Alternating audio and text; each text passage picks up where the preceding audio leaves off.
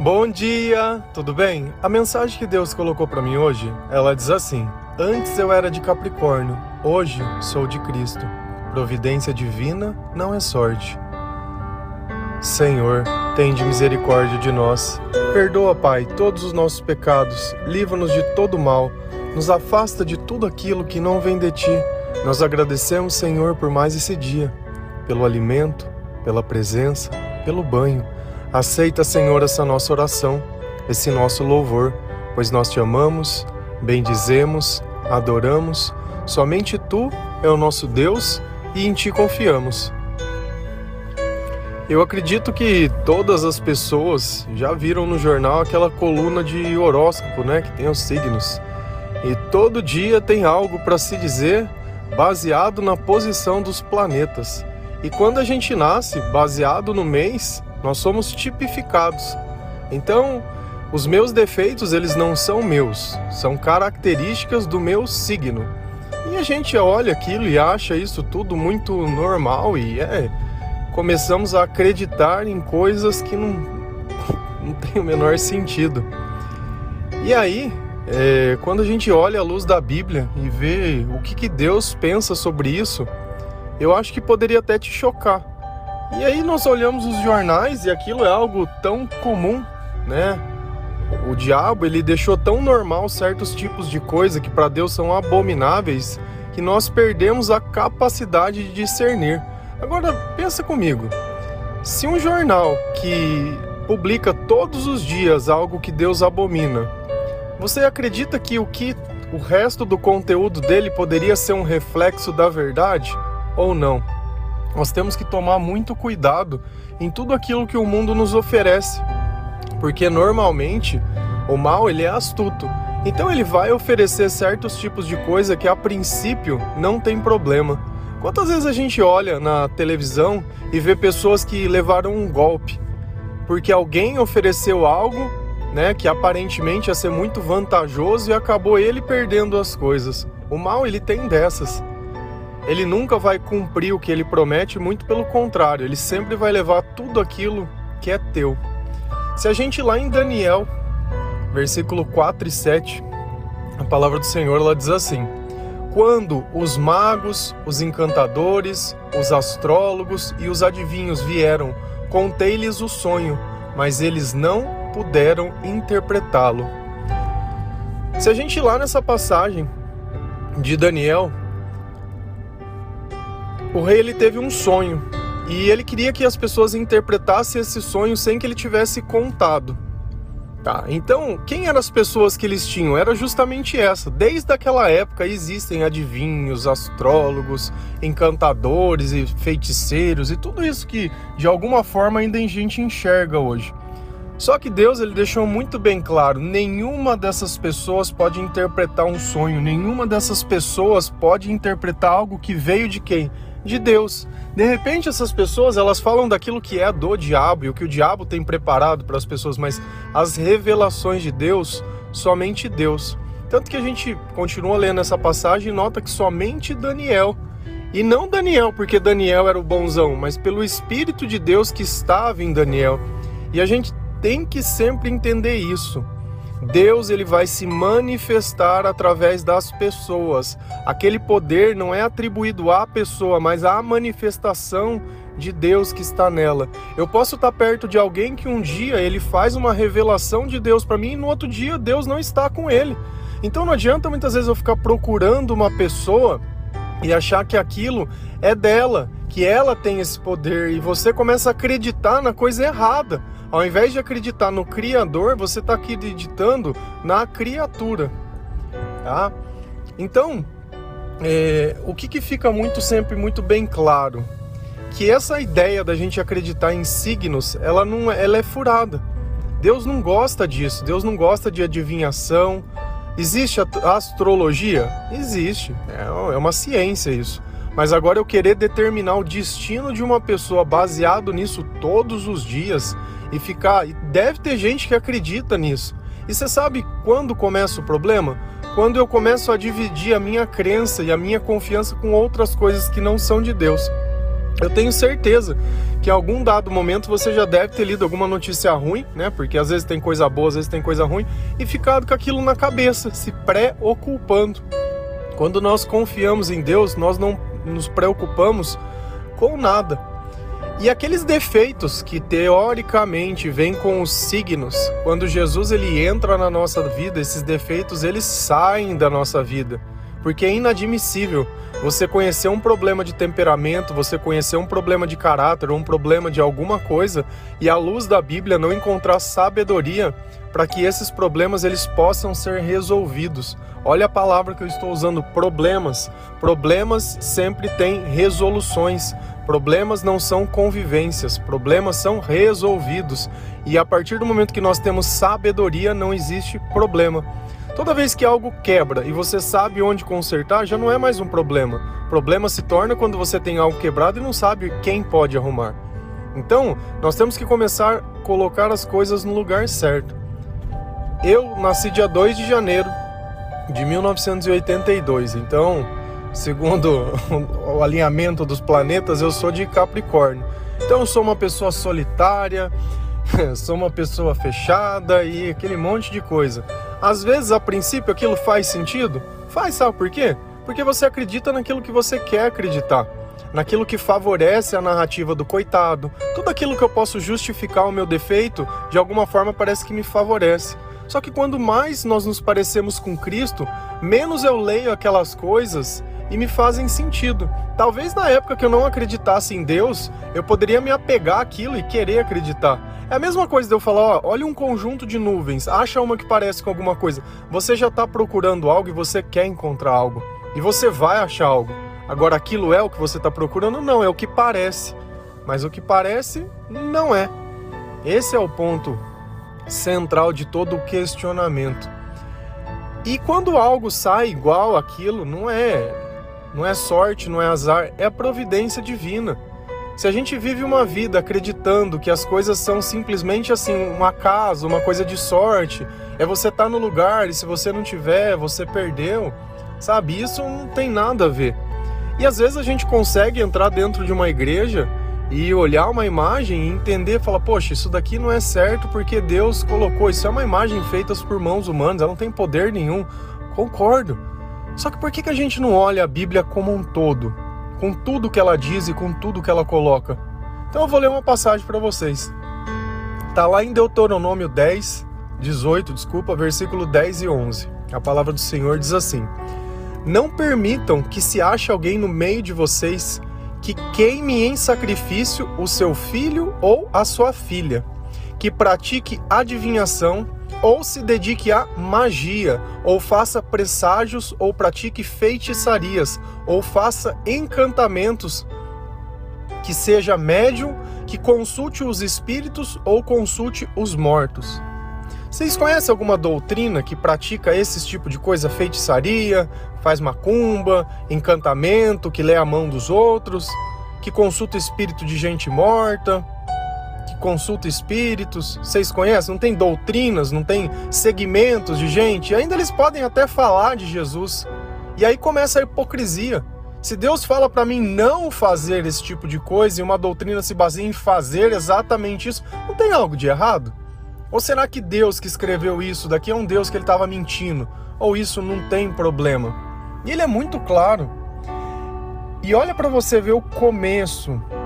Naquela época, os pagãos que faziam esse tipo de coisa, eles tinham um costume mais feio. A gente via, às vezes a gente olha lá no, no Antigo Testamento e via que eles faziam sacrifícios de animais.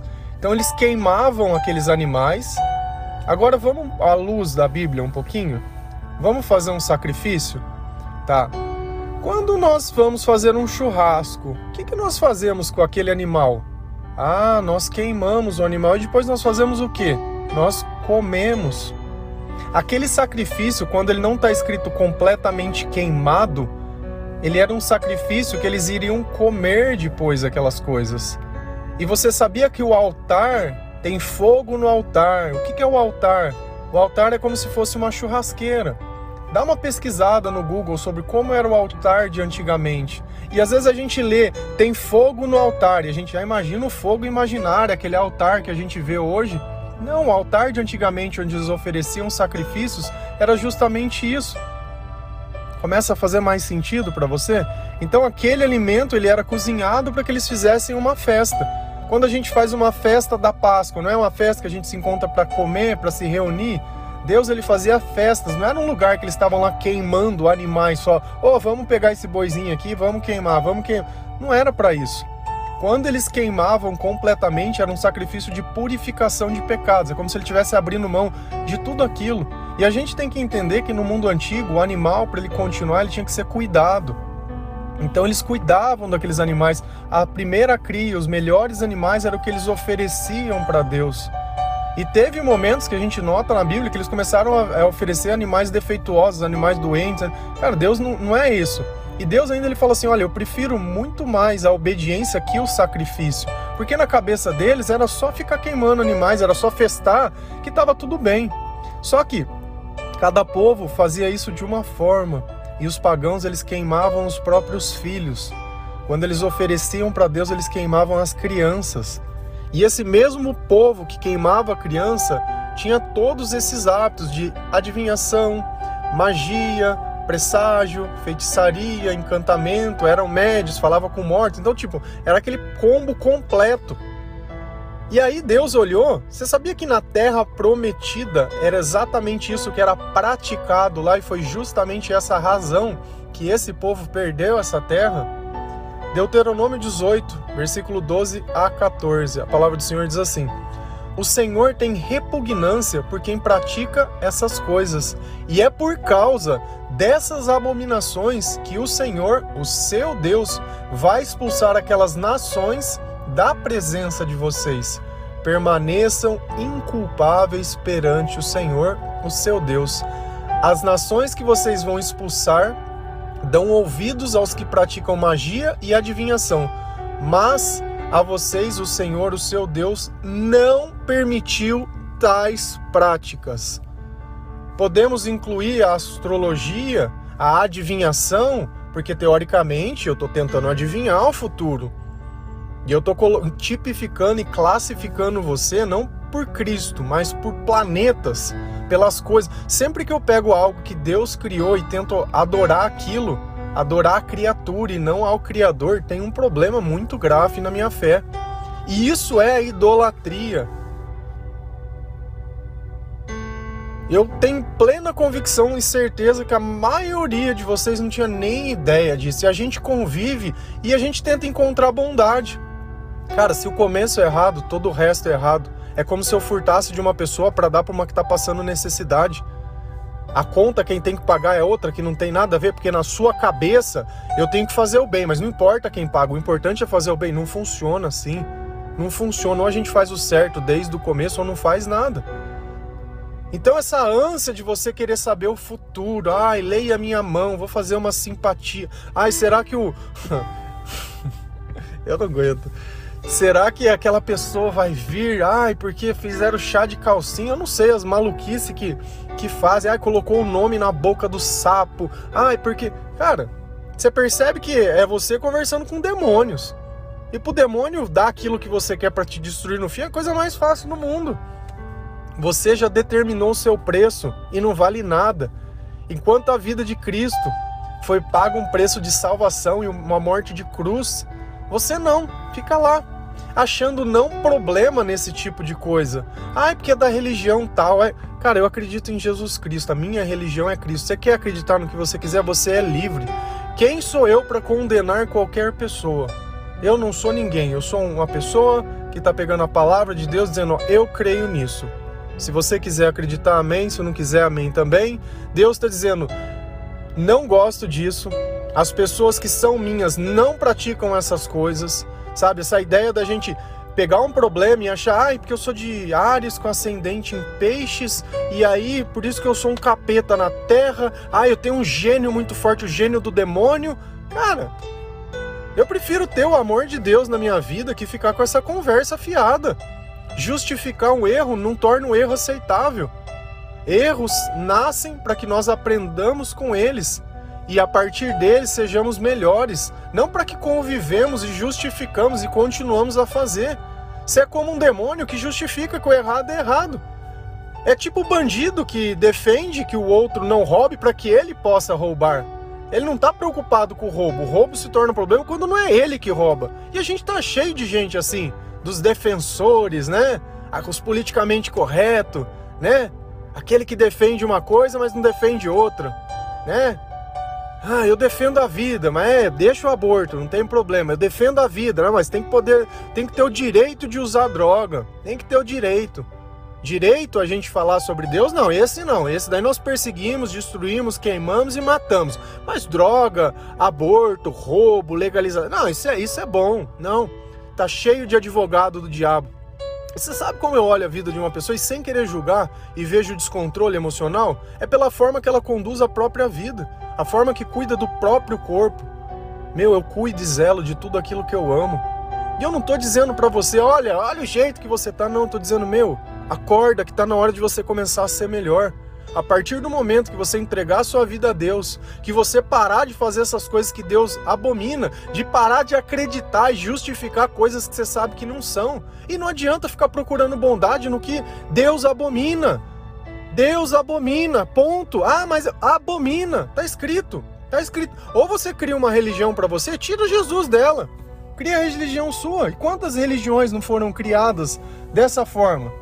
Tem lá budismo e não sei. E eu não estou criticando, cada um acredita no que quiser. Eu não estou aqui para tirar a liberdade de ninguém. Você quer ir no centro, você vai. Você quer ir no candomblé, você vai. Você quer usar o teu colar, você usa. Você quer queimar tua galinha, você faz o que você quiser. O que você quiser.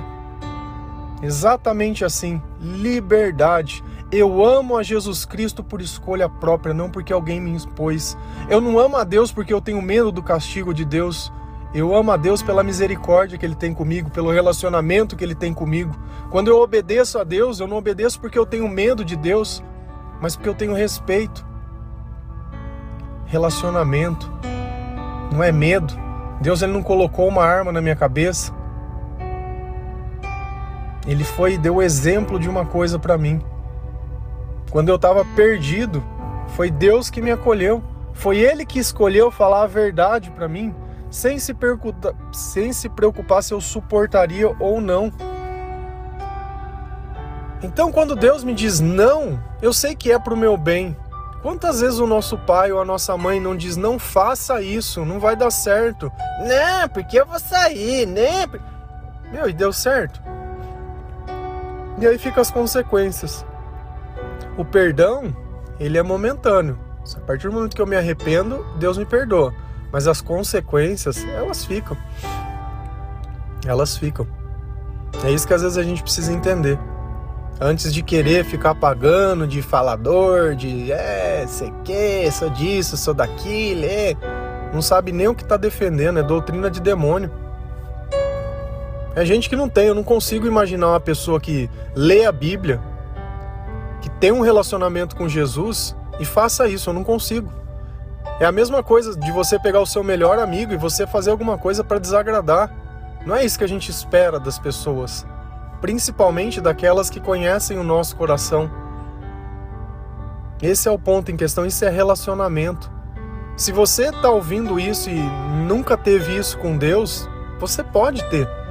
Nada que eu falo aqui é para dividir, certo? No sentido de, olha, você é isso, eu sou aquilo, fique longe. Não, eu tô dando um testemunho de que eu já fui do outro lado, já defendi tudo do errado. E hoje a minha vida ela é transformada e renovada graças a eu poder seguir isso. Ah, você segue 100%? Não! O mais perfeito vai pecar sete vezes por dia e eu sou pecador e eu não tenho medo de falar, eu sou pecador, eu sou um desgraçado, é a misericórdia de Deus que me levanta e que me sustenta. Amém! Amém. Isso é o mais importante. Tudo que façamos, façamos pelo Senhor. E amém. Então eu estou aqui falando: olha, existe um caminho, existe uma alternativa, existe uma saída, existe um reino, existe uma eternidade, existe o amor, que ele não está condicionado a você ter. Não precisa comprar, não precisa fazer nada. Você pode conseguir isso dentro do silêncio do teu quarto, lendo a palavra de Deus e praticando aquilo que Deus ensina e respeitando. Então, o que é não, é não. Nós podemos começar pelo errado, mas não podemos terminar por ele. Senão, vai chegar um dia que não vai ter mais tempo. Você tá tão apegado a essas vidas que talvez queira ficar sabendo notícia. Eu tenho saudade de pessoas que partiram, meus avós, pessoas que eu conhecia, da minha família, eu tenho. Mas a minha crença é em um céu. Não é uma crença que eu vou morrer e essas pessoas vão ficar vagando aqui. Isso está errado. Todo mundo tem um propósito. E as pessoas vão viver enquanto se existir esse propósito. Passou disso, não tem mais. Não tem mais. Presta atenção. Presta atenção. Antes eu era de, fale o seu signo. E hoje eu sou de Cristo. E creia no certo. Providência divina não é sorte. Faça isso e veja se a sua vida não muda por completo. É o oposto. Sabe por quê? Porque o que era trevas vai se tornar luz e os dois não convivem junto. Amém? Que Deus abençoe cada um de vocês, que essa mensagem possa trazer um pouco de sabedoria, à luz da palavra de Deus e edificar a sua vida. Você é livre para acreditar no que você quiser, mas nem todos os caminhos levam ao reino de Deus. O amor, a paz e a esperança dependem de Jesus Cristo, o nosso Senhor. Aceite-o como Salvador da sua vida e você vai poder viver tudo isso que eu falo. Amém? Que Deus abençoe cada um de vocês. Feliz a nação cujo Deus é o Senhor. Um bom dia.